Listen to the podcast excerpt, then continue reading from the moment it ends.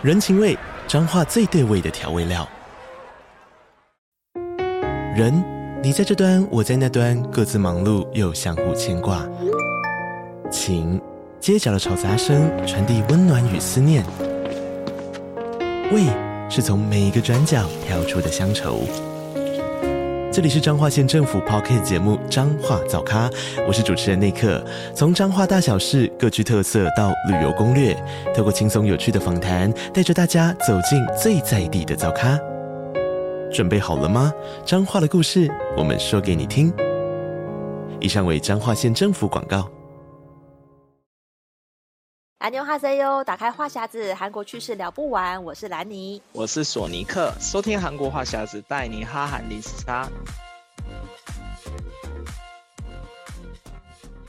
安妞哈塞哟，欢迎收听这一集的韩国话匣子。哇，最近大家在台湾看到非常多关于这个 Me Too 的事件的新闻，哇，真的是几乎每天一则，超多这种人设翻车的这种案例。嗯、有时候我都看到说，哇塞，真的就是这是这一阵子以来至少已经。数十位，就是包括说这种演艺圈的艺人啊，然后学界的老师啊，政治人物到处翻车。其实这样子的事件在韩国 同时也有发生，但是韩国最近发生的是在一个这个呃恋综实境秀的这个嘉宾身上。这个索尼克先跟大家介绍一下，这个恋综节目叫《伊甸园》。其实我们之前在聊一个那个韩国恋综的时候，有讲到这一部。嗯、然后他这个翻车的是里面其中一个叫做杨浩熙的，他是一个健身的一个网红。那、嗯、其实那时候他在恋综的时候，就是其实还算是到后期还算蛮有人气的。然后，但是他就是那时候恋综的时候就已经爆出说他之前有那种暴力的这个前科，嗯、但但他在恋综的时候已经说他已经都改过，然后就是一副很忏悔的样子。嗯，但是最近他有爆出那个新闻，就说因为他好像四月初有涉嫌那个强奸未遂，嗯、然后也有在一月的时候多次入侵前女友的住宿，然后袭警，然后什么一堆一堆的那种犯行出来，然后所以他还因为这些事情，然后。因为强奸未遂，然后被判十个月的有期徒刑，嗯、然后还要做四十个小时的那个性暴力的治疗，就人家就发现到，就突然就觉得说，哎，其实那些东西会不会就是也是他自己塑造塑造出来的人设？就是我觉得，如果很多人在在看那种恋综的时候，都会偷一个。投以一个想法，就是啊，那个韩国欧巴就是那么那么温柔啊，对那么善解人意啊，都那么好啊。但实际上，其实因为他们，我觉得应该多少也是因为他们知道他们自己在录影，或者是有有些时候，我猜节目组应该也会跟他讲说，你应该要怎么样做，就是有点半引导。嗯、对对，都有剧本的，嗯。对，所以我觉得很多女生就会觉觉得，我看的韩剧啊，或者我看的恋综，我觉得韩国欧巴都是这种这种很很好，好像王子一样的那种人设，梦幻这种白马王子一样。嗯、然后就来了韩国以后，才发现好像实际上不是这个样子。对，啊、而且我觉得石进秀是因为啊，他因为你如果是那个韩剧的话，你会知道那就是演戏吧，所以。就是那个晕船不会太久，可是因为实境秀，因为就是实境，你就会觉得说，好像这个欧巴现实生活就是这么的暖，嗯、然后对这个女嘉宾，比如说他们很会啊，就是晚上如果就是在什么海边谈心，就是哎，你会不会冷？这个外套给你穿，就是很自然的就会拿外套帮他盖啊，嗯、或者什么，就哇好暖，或者说哎要不要喝什么我去拿，或者什么，就是很自然会有这种贴心的举动，我觉得很容易就会，的确在看的时候会觉得说哇。这个欧巴好好哦，呃，就是很希望这个女生选他，就会觉得这个男人很棒。尤其是我们之前不是看那个呃《单身即地狱》也是，他们到在那个地狱岛跟天堂岛的时候，嗯、就是这些欧巴就会就是会会一直献殷勤啊，或者是会讲很多，就是就是很很甜言蜜语这些。就我觉得很容易，就是、嗯、因为你又会觉得说，哎，实境秀不就是很真实吗？但其实实境秀也是有剧本，对会忘记有剧本这件事 情。对，所以就而且我觉得他们都有挑过，都会找一些又帅又有钱的，啊、对，然后哎，然后又对女生特别好，然后会帮她煮饭呐、啊，然后会载她上下班啊，或者是载她去哪去哪。然后很多女生就说：“哇，那韩国欧巴都这么好嘛？”而且会会煮饭 特别加分。你有没有发现他们在地狱岛，只要那个男生在那边切洋葱，然后在那边负责做一些这种粗活的时候，大家女生就在旁边看，然后都觉得说：“哎，就是怎么都好像都是些男生比较负责下厨，然后就形象非常的加分。嗯、我觉得这个可能他们真的都是有设定过的，嗯、所以就是像像这个恋综的人，如果他哎现实生活还 犯行哦，我觉得这个还累犯就。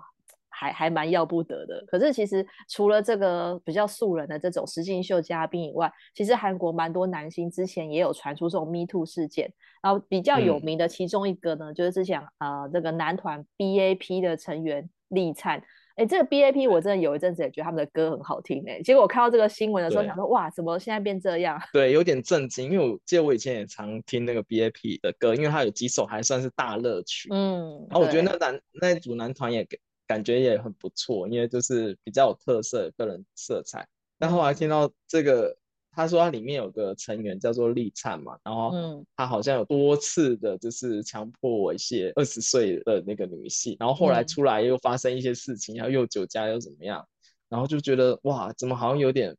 就是人设崩盘的感觉，因为他原本是偶像男团偶像。嗯，然后实际上哇，就是看他做一件事情，就觉得哇有点惊讶。然后除了这个以外，我觉得比较让我比较震惊的，应该是之前那个郑俊英的那个色情群组的那件事情。啊、对对对，那不止一个，然后就发发现里面一堆全部都是知名的男韩国男星，都是这样。就你有些他形象明明都很好，嗯，然后你就爆出来，哎，怎么里面他也参加这个偷偷拍群组，也他也在里面，然后整个就会对他就觉得他的那个。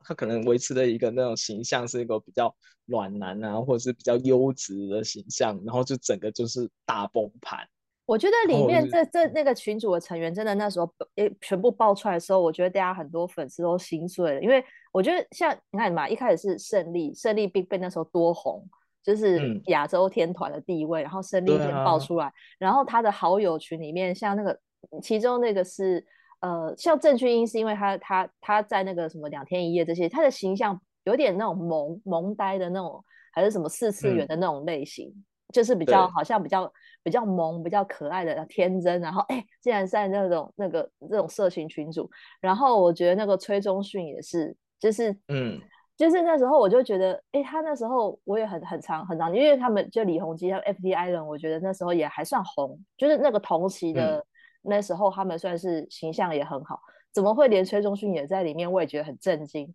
后来那一团还扯出那个 CNBLUE 的那个其中一个、嗯、一个成员也是在有涉及那里面，嗯、后来也就就就就就就下车了嘛。对啊，所以我就觉得、嗯、天哪，这是因为偶像的人设绝对是形象良好，所以你只要爆出这种，尤其是你的粉丝都是女生为主，然后爆出这种性骚或性侵或者这种色情。相关的这种事情的话，你就觉得哇，那真的是人设大翻车，然后你完全想不到，就是你喜欢的这个偶像会做这样的事情。我觉得如果是演员就算了，嗯、因为演员比较不是卖这种人设形象，只是卖他，嗯，就是戏里面的演技。所以我觉得，如果演员爆出来可能还好，嗯、可是偶像的话，我觉得程度就是伤害性比较大。尤其很多，我估计很多像这种歌手的那种偶像，都是比较年纪比较轻，然后就很很专一，然后一次买好几 百张专辑，然后为了见他一面去那个被批评的人，嗯、他要是知道这个消息的话，我估计打击应该会挺大。可是我我觉得在韩国社会，因为比较是韩国一直都是比较那种男尊女卑啊，或者是这种就是比较。就是男性的那个权利大于女性，所以我就想说，那时候爆出这些事情的话，一开始有些事情可能会被遮掩，就是会被压下来，嗯、就是比较不会被爆。嗯、然后后来就是因为这个事情，这新闻实在太大了，所以爆出来之后，就是他们也无法否认。然后像之前也有几个，嗯、比如说像朴有天，然后或是或是金贤重，他们也是这种，就是有一些是后来翻盘，就是后来说是啊被诬告，可是真的有发生事情的，但真的后来就是形象一落千丈，就是现在也嗯应该在韩国好像也，也挽回不了，对，对啊，嗯。混不下去的感觉，因为他的形象已经整体崩崩盘。然后我们刚才讲的都是那种明星的人设，对但我觉得一般、嗯、一般生活在韩国的那些韩国欧巴，他们恋爱前跟结婚前跟结婚后也是 会有结婚前的人设跟结婚后的人设是不一样，对，我觉得会有差，因为我很多很多同事他们就说啊，可能结婚前可能他、嗯、他的那个欧巴是怎么样怎么样，结婚以后他就是躺在沙发上那种反差，对，就是会还蛮大。然后像我们最近看的那部很热门那个韩剧，那个车真淑医生，车真淑医生，对，然后里面的那个那个算是男主角嘛，嗯，金炳金炳哲，就是他也是渣的很彻底？对啊，因为其实这一出戏在在就是呃讨论度也蛮高的。然后那时候我们在想说，哎，对啊，如果都是一样都是渣男，我们也讨论过很多是渣男。可是他当然说这个戏剧的效果是把他塑造成一个比较不讨厌的渣男，可是他做的行为就是渣男的事情，因为他就是等于说。他在大学的时候，先跟他的初恋女友交往，同时就是意外，就是跟另外一个女同学，就是意外呃怀孕了嘛，有了小孩，所以 对有了小孩，所以他就他就抛弃了原来的初恋女友，然后就跟这个崔振车正淑结婚。然后婚后之后呢，嗯、又在跟这个他的初恋女友重燃爱火，然后又跟他交往，再生了一个小孩，然后同时就有两个家庭的存在，这这还不渣吗？嗯、这是这是超渣的吧？就是他同时有两个家庭，而且本来是互不知道，然后一直隐藏。嗯然后他其实一直欺骗嘛，因为车真淑本来还没有去医院上班的时候，就是家庭主妇，然后一直觉得哇，老公很棒啊什么的。嗯、结果后来才他很崩溃了，就是才知道说，原来老公跟他那个初恋女友又有联络，然后甚至还生了一个小孩。我觉得这是最令人发指的地方，就是你重新有一个小三就算了，你居然那么久以前已经又跟他生了一个小孩，等于他被瞒了十几年。嗯哇，我觉得这个这个这个剧情就是这让大家是比较火大的地方，就是真的是太渣了，而且他还表表现一副很无辜，就是他没有办法做决定，他他也不想要伤害谁，其实他两个人都伤害了，对，所以这个剧、啊、这个剧情。其实就是觉得说，虽然这个韩剧虽然是让这个金秉哲把他演起来好像没有那么讨厌，可是这这个行为上面其实是真的就是超级渣的非常。而且我记得他前几集好像就是一开始那个车真淑他要要换肝的时候，其实。那个渣男，那个金炳哲，其实不希望换给他，是希望他死掉，哦啊、然后他这样就可以跟小三顺生。我就说哇，怎么可能？怎么会有这种这么渣的一个想法？就觉得很过分。而且那时候车车真淑原本当家庭主妇的时候，她她的那个婆婆啊，是出了出了名的刁钻，然后就我就觉得我可以想象出来那个生活，就是因为我、嗯、像我有一些女同事，她也是要就是跟婆婆一起住。然后还要照顾她婆婆，然后她就我们每天在吃饭的时候，她、嗯、就大家只要一听到她那跟婆婆一起住的，然后就会觉得说哇，那这种这种生活你过得下去吗？嗯，就是每一个、嗯、我感觉好像很大部分的韩国女生，就是只要跟婆婆住在一起的话，她们都会觉得说非常累，因为我感觉好像就婆婆都会有点看不惯自己的自己的媳妇吧，因为毕竟不是自己的小孩。嗯嗯，对，就是突然想到，就是之前就很多人不是很想要，就是嫁给韩国 欧巴嘛，而且嫁给韩国嘛，我就心想说，哇，他们是真的想过吗？真的婚后的生活，就是就是跟韩国欧巴结婚的那些韩国女生都可能觉得说啊，要跟跟婆婆一起住的话，他们真的是没有受不了这样子的生活，嗯、但是就却有一堆就是外国外国人就想要来嫁给韩国欧巴这样子。而且就像刚索尼克讲的，韩国爸那个人设就是恋爱前跟结婚后，就是真的是差非常的多。就是我觉得大家很容易，嗯、因为我觉得真的是会被灌输，比如说你看韩剧、韩综这些，然后偶像啊，你就会大家会很常常常会觉得韩国男生就是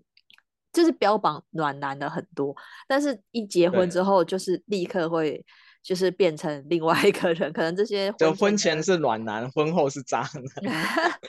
对，我觉得好像就是蛮多是就是很血淋淋的例子是这样子，但是其实很多韩国欧巴现在还就是只恋爱不结婚，他们也就是就是可就是可能也是因为生活压力大，觉得说哎结婚之后要好多开销哦，那不如就是谈谈恋爱就好了。对，所以现在其实韩国的那个就是也是结婚率很低啊，少子化更是不用讲，就是全全全世界第一名了吧？这个低生育率。我后来才知道，就因为我们同事有些女同同事啊，他们就是他对象是韩国吧，两个都韩国人，他们明明已经结婚了，嗯、办了结婚典礼了，但是他们不会去做那个结婚婚姻申告。然后为什么？就他们法律上实际上还不是夫妇，但他们已经就是结婚，然后住在一起，啊、有办结婚典。他们说是因为他如果去申告成夫妻的话，他们之后假如说要买房子啊，或要贷款啊，那他的那个评分就会变低。啊，是哦。所以他为了之后，啊、对对对，很多韩国人都是这样。他们所以他们会办结婚典礼，但他不会去做婚姻申告，oh. 他们会等到真的逼不得已，就小孩子出生的时候，他们才会去办申告。Oh. 他们说是因为税率跟那个就是贷款的原因，贷款的话，像你单身的话会比较好贷，那条件会比较好之类的。你这个情节，我就听了我就好不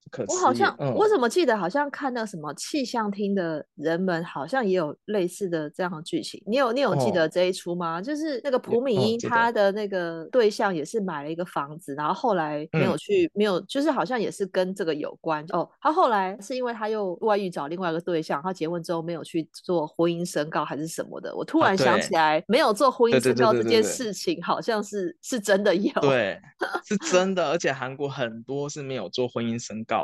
然后我每次我就觉得说啊，我说你们怎么可以忍？这那韩国女生可以忍受，就是我不不做婚姻申告，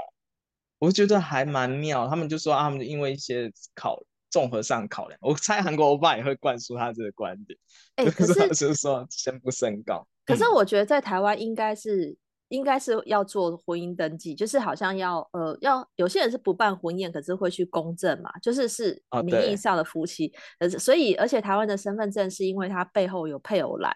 如果你结婚的话，哦、你要去就是你的配偶栏就会有名字嘛。但是我有听说，就是有些女生会说，如果遇到交往对象的话，就是。有些人以前是说，以前要看身份证，就是要检验他配偶栏有没有对象才，才才能确定他是不是已婚。但是呢，有些人很狡猾，是他就是、嗯、呃重办身份证，就是说身份证掉了还是怎样，就是他用配偶栏空白的那一张身份证跳不出来吗？不是，他拿实体的身份证给女生看，说你看我配偶栏上面没有人啊，是拿一个旧版的，就是可能是他，我不知道是不是他可以。用什么手法？反正就是先遗失吧，然后就是他就有旧版是没有已婚身份的去骗人，真的是有心要骗的话，你也不知道哎、欸。哇，好贱哦！对、啊。然后因为像韩国的身份证没有登记。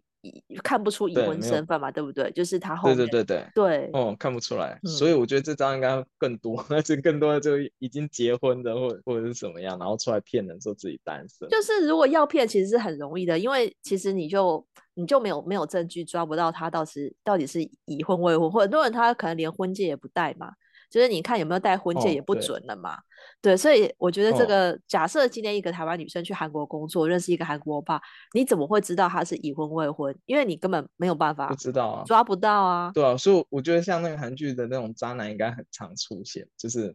明明已经结婚了，然后当然装自己未婚在外面骗人，所以这个真的要蛮小心。像你上次说那个美、啊、那个发型师想要来台湾。他是他也可以骗、啊，他来台湾也可以骗他在韩国是单身嘛？对啊，我上哎、欸，我前几天去剪头发，就同一个发型师，他也跟我讲说他要去。哦，天哪，他还没有放弃。要不要跟他一起去？他说他说要要不然我下次回台湾的时候他也一起来这样子，哦、他跟他朋友一起来，因为他他不不会讲中文，然后他就想说那那我跟他去，我可以当他向导这样子。我跟他说我可能没办法。对啊，但是我觉得就是，其实我我们以前也提过嘛，就是渣男不分国籍。也不是我们要一直唱出来说，就是韩国吧，很很多渣或者怎样。可是我觉得这个是，就是可能有一些比较特殊呃明显的案例啦，因为可能就会觉得说，哎、欸，这个是比较需要提醒大家不要有这个粉红色的滤镜在看韩国吧。所以常常我们会讲一些这种比较劝世的例子，因为其实就像韩剧里面也会演到说，呃，不是婚婚跟韩国吧结婚不见得是幸福的这个剧情，现在越来越多了。你有没有发现最近的韩剧？很多都是除了这个外遇的，好了，或者从那个什么，呃，夫妇的世界，就是很多这种小三剧情，一直都就是很、嗯、很多种狗血剧都有嘛。然后像我之前看那个什么婚词离曲也是，每一对三十四十五十代的全部都是有小三，我觉得那更夸张。啊、哇！对，就是会变成是一个一个常态了。但是因为韩国女生以前比较多是倾向结婚之后就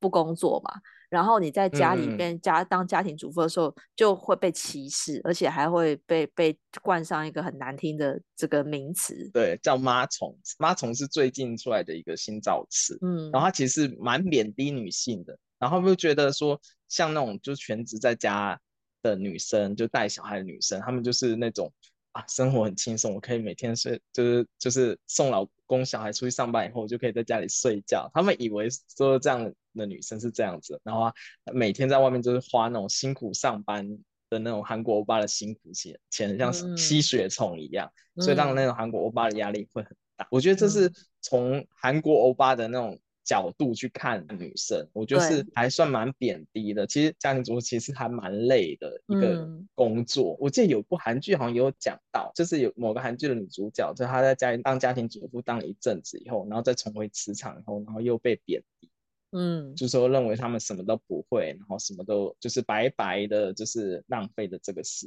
间。其其实就是看那个车贞淑医生的时候也，也、嗯、也有这个感觉，因为他前阵、嗯、前段的剧情是他还没有去当医生嘛，他在家里，嗯、他明明是一个医科大毕业的高材生，可是他已经就是回归家庭二十年都没有出去工作。然后他一开始不是就演到说，那婆婆家打果汁，然后女儿嫌说这个我不要吃这个早餐。嗯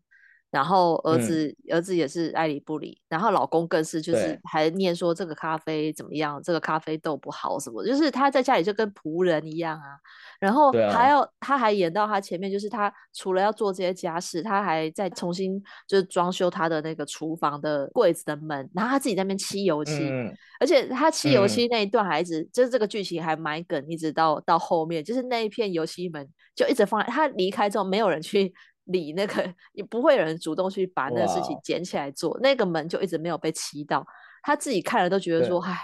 就是就是他才知道说都是都是他在为这个家做这些事情，其他人都不会珍惜也不会感谢这样子，就是他又有点，嗯、他那时候才觉得有心心冷的感觉，就是好，他为这个家付出，然后大家都当做理所当然，即便他是一个，即便他是一个这种高学历的女子。因为以前也有一种说法，嗯、就有些人会觉得说啊，你念念书，呃，培养栽培你一定要念这么高，然后只当家庭主妇很浪费啊什么的。可是有些女生就是、嗯、就俗称的恋爱脑嘛，恋爱脑就是说就是只要恋爱，其他不管，就是为了爱放弃一切。对，他就觉得说我为爱奉献，就是我爱我的家庭，就是就是无所谓，我没关系。可是这些人如果之后、嗯、你可能几年后发现。老公外遇，你就要非常的崩溃，就像车贞淑这样。他即便后来是，他、嗯、还是因为他先去呃考了那个，就重回医院才发现老公外遇，嗯、他都这么崩溃了。如果你今天是一个家庭主妇，没有任何，就是你的经济来源只靠先生的话，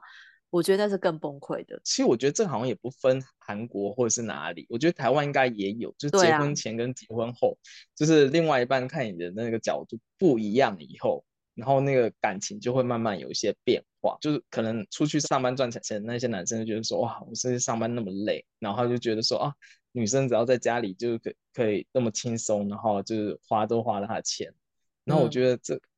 可能就是因为这个关系，就造成很多人觉得说啊，怎么怎么婚前是暖暖男，婚后变成渣男的那种。的样子，可能这时候那些男生就会去，可能去找小三或是干嘛，我觉得有可能是因为这种关系这样。对啊，而且在韩国，我觉得就是韩国男生这种应酬的机会也是蛮多的。然后你应酬的场合可能就会比较是呃什么喝酒的酒吧或者什么这些，难免可能就会有一些这种。对。这是其他异性的机会啊，或是其实台湾也有嘛。嗯、台湾那种应酬场合，以前都说还会，比如说在 KTV 啊那种，就是就是会叫人来、嗯、来陪或者什么这些小姐。对，啊、所以我就觉得就是对就是这些女生有些又是比如说不想打扰老公在外面就是打拼啊，嗯、但是你又你可能也知道说可能会进去这种声色场所，但是你又不阻止不了。对，我就觉得这就是一个。嗯一个很，而且韩国韩国应酬是算是一个常态，就 是假如说你在一个公司上是有有某一个部门的主管，那你可能就常常需要应酬。而且韩国的话，他们不是都要喝三恰吗？嗯，喝到第三恰就已经过夜啦。那假如你总知道他是真的去应酬，还是他真的只是在外面？就 他是实际上是去外面找小姐过夜，就觉得很好哦。解释他只要跟老婆说，哎，我只要我是去外面就是应酬，就是喝到第三家，所以我昨天晚上没回来。那女生也没有办法怎么样。啊，重点是这些人可能不是外人，是他同公司的女同事。那你要怎么办？不是很多、啊对，啊、因为你公司的会席就是会大家一起去嘛，人男女都有啊，嗯、对啊，所以我觉得这个真的是。蛮难的，就像就像那个气象厅的那个人们也是，我就我那时候看就觉得说这很不合理啊，朴敏英都这么漂亮这么正，然后怎么、嗯、怎么她那个老公还想要外遇，然后就是再找别的对象，那时候他们也是那个社内恋爱嘛，都是在气象厅里面做事，嗯、所以那时候我就觉得说，哇，就是当然说剧情是比较夸张啊，就是在这么漂亮的朴敏英也是会遇到被外遇的这种这种情节，那何况是一般人？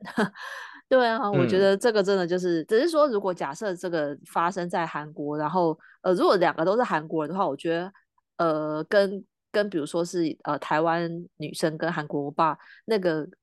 程度可能也会不一样，因为像外国人的话，可能更容易被欺骗吧，嗯、就是会被会被说啊，你这不懂啊，这韩国的文化 这样子。而且我觉得韩国的文化跟社会氛围比较容易造就成渣男，对，就是他有很多总是会有很多借口。然后你看那韩国整体的氛围是哎男高女低的那种感觉，嗯、所以韩国欧巴会觉得说哦，我的地位是其实是比较高一点，或者是你看像韩国欧巴现在那么受欢迎，就说、嗯、哦我随便找都有人。就随便找都会有人想要跟他在一起的那种错觉，然后就会觉得说哇，怎么遇到哪里都是韩国渣男，韩国渣男。就是我觉得可能是某一程度的是因为这整个社会风气跟这整个文化的一个流行，就就比较容易形成渣男的文化吧，我想。我觉得就是对，因为因为韩国本来就像之前呃，韩国几年前也有这个爆出一次 Me Too 的事件嘛，然后我记得那一次也吵了一阵子，嗯、然后就其中也有涉及几个像那个演员呐、啊，然后比较知名演员还甚至就他就直接先自己轻生了，然后这件事情就不了了之。嗯、然后那时候，但是那、嗯、那时候其实也没有扩大很多，就是像台湾最近这样烧一阵子之后就结束了。然后我就觉得从那、嗯、那那那时候到现在，其实韩国的女权。还是没有比较高，就是一直好像因为因为你借由这个 Me Too 就会让那个女权团体可以再有理由再再去啊、呃、抗议，或者是去希望争取那个男女平权。但是我看到现在，我就觉得说好像没有太大的差别。嗯、我觉得韩国女性在就是地位上面一直都还是比男性要低。嗯，我觉得这个性。因为后来后来有一段时间是反而会有一些反女权的团体啊，对啊，出来跟他们抗争。嗯就觉得说啊，这个女权的一些诉求太超过了之类的，嗯，所以就造成现在其其实韩国有有一些时候是男女的对立还蛮明显。对啊，就是所以我就说，最近台湾一直在、嗯、一直在吵说，就是我们的性平教育不够啊，然后要从教育着手，一直在讲性平这件事情。可是我觉得台湾已经算是跟韩国比起来，也没有那么男尊女卑了。可是，在这种就是呃，比如说。性性骚扰事件这种 Me Too 事件的时候，你就觉得哇塞，怎么这么多人都是，就是也是用这种有点像是利用权势上对下这种，然后去对身边的，比如管什么女助理啊、嗯、女学生啊，或者是那个艺人啊，嗯、有些是导演嘛，嗯、或是什么，就是对。就是那种比较用一种权势以上对下的方式去性骚扰这些这些人，嗯、我就觉得说，怎么感觉台湾这样有点有点。跌破眼镜，就是我觉得台湾的性别应该比韩国要好一点。那我就发现，哎，怎么好像也没有？我觉得应该只是有没有爆出来，有没有见光而已。我觉得应该都有。但我比较说实在，我还有时候比较不理解的是，就是像像有些不管是明星性侵还是什么，就是明明看，哎，这个男的明明就是有钱又长得帅，嗯、然后为什么要去性侵人家？哎，对啊，对啊，我有时候会会有这种。以后为什么？就是他们其实，你如果要找女友的话，其实很简单，就比一般人还简单。因为你看他长帅又有钱，然后可能知名度又够，然后形象又很好，那、嗯、为什么要去做这件事情？就有时候会觉得无法理解，怎么会有这种事情？像我们刚才。开录前，这个也看到一个那个台湾的那个形象很好的男艺人，对对对，也发生这件事情，然后我就说，哇，这社会怎么了？啊、我以为说可能一般会去性侵的，可能是因为长得其貌不扬，或是很没钱，或者怎么这样找不到女朋友才会去性侵，就是实际上不是，现实很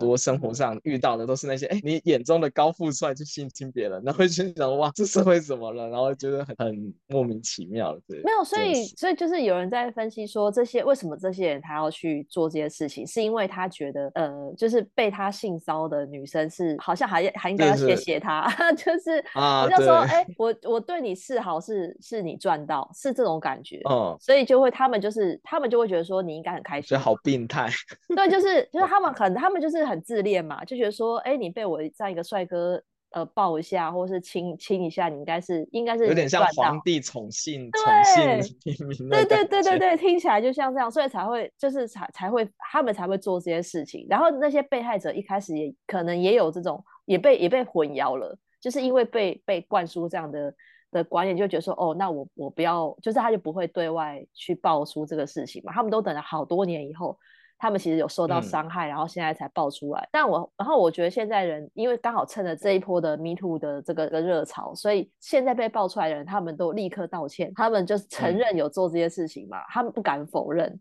如果否认的话，可能会死得更惨，嗯、因为这一波下面大家已经觉得说，已经不相信你的人设了。你翻车就是真的，真的是有做这件事情才要关闭本专或者是要道歉嘛？已经太多人都就是